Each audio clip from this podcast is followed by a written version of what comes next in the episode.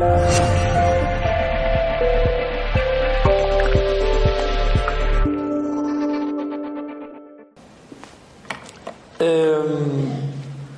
yo no sé si ustedes se han dado cuenta, son conscientes cuando comemos el acto tan importante que es, ¿de acuerdo?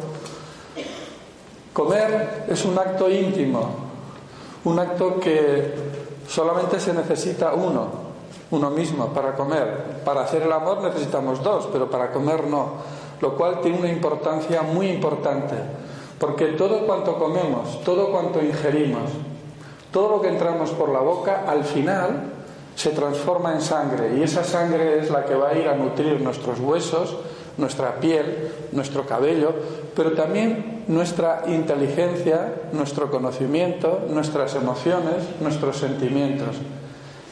Y es curioso cómo una persona que come pues sano, macrobiótico, vegetariano, etcétera, pues está sano, está bien, pero no tiene conciencia de que esto también repercute sobre su estado de ánimo, sobre sus emociones, cómo siente, cómo vive, cómo ama, cómo quiere, cómo odia. Por eso los vegetarianos verán que son gente como muy pacífica, muy tranquila, muy pausada. Y los que comen carne son gente muy agresiva. ¿De acuerdo? Y si nosotros hacemos un estudio de la población en el mundo y de las distintas formas de alimentarse, veremos que influye en el carácter de estas personas la forma de alimentarse.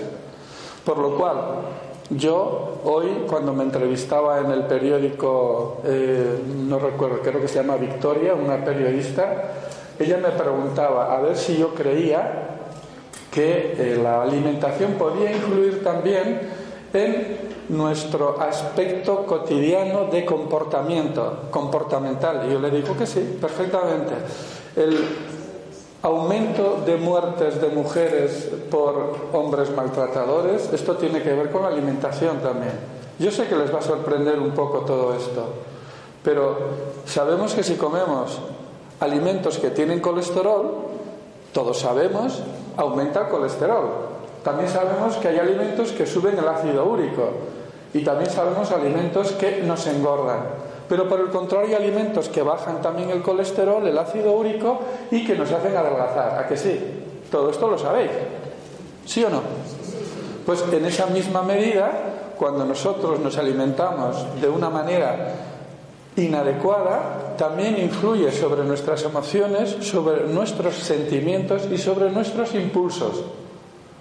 Entonces hace que tengamos mayores impulsos agresivos o una forma de comportarnos como los vegetarianos o los macrobióticos, que son más pausados, más lentos, tienen una capacidad de aceptación, asimilación, integración mayor que los que comen de una manera que tienden a ser más agresivos.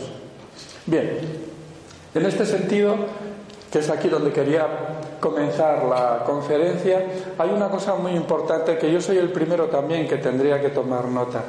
Cuando comemos, una de las partes principales donde se hace la digestión es en la boca, con la saliva, con la tialina. Y cada bocado deberíamos de masticarlo entre 30 y 50 veces. Y si estamos enfermos, incluso los macrobióticos dicen que hay que masticarlo 100 veces. 30 veces.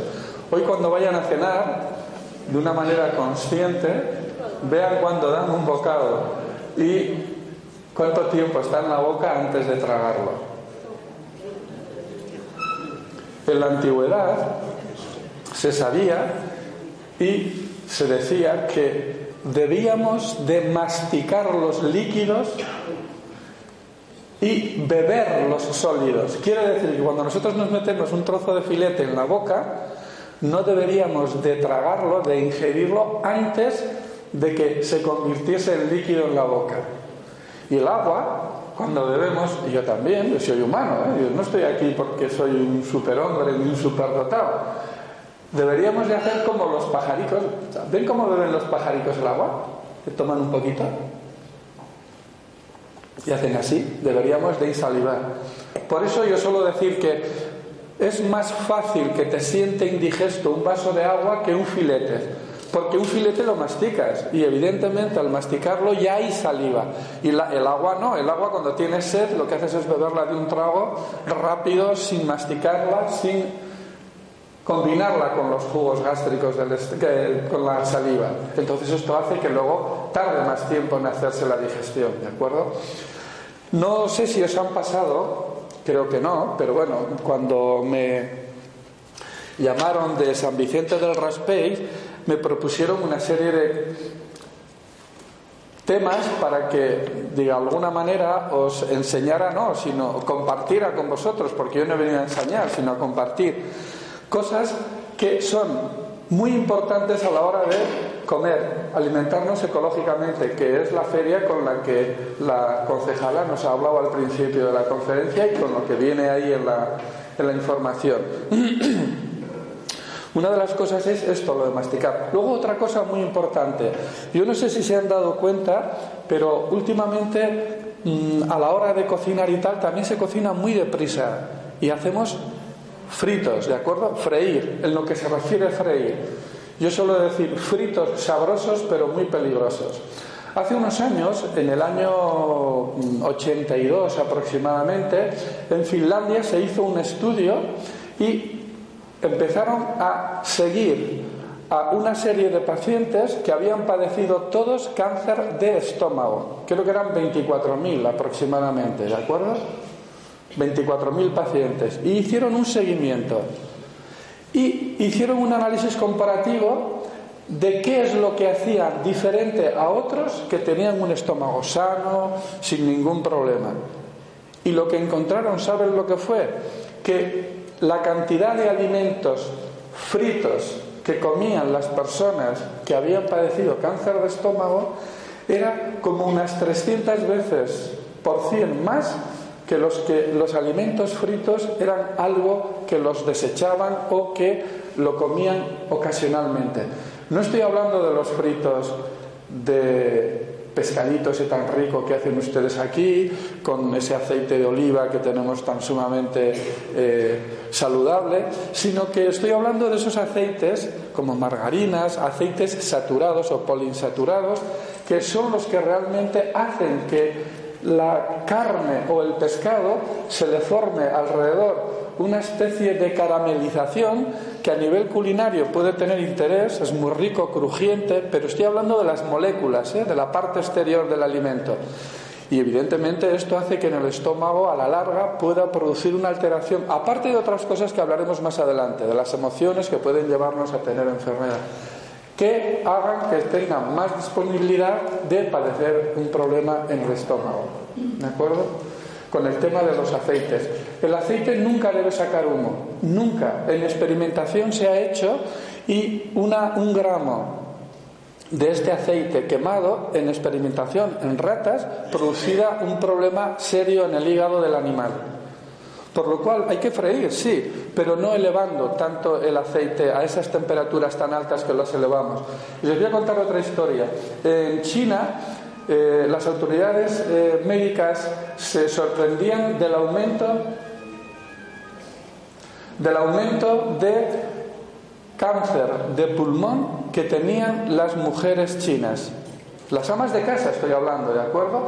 Tanto es así que pidieron ayuda al Consejo Nacional de nutrición americano para que les echaran una mano a ver qué es lo que ocurría. ¿Saben lo que encontraron?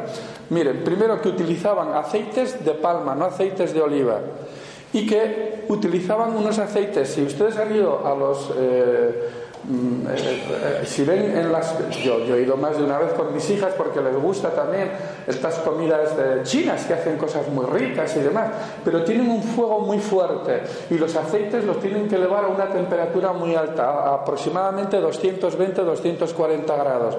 Entonces es ahí cuando el aceite saca un humo que la mujer que está en casa lo respira una semana, un año, diez años y al final tenían la misma proporción de cáncer de pulmón las mujeres chinas que trabajaban en cocina con estos aceites que los fumadores de tabaco.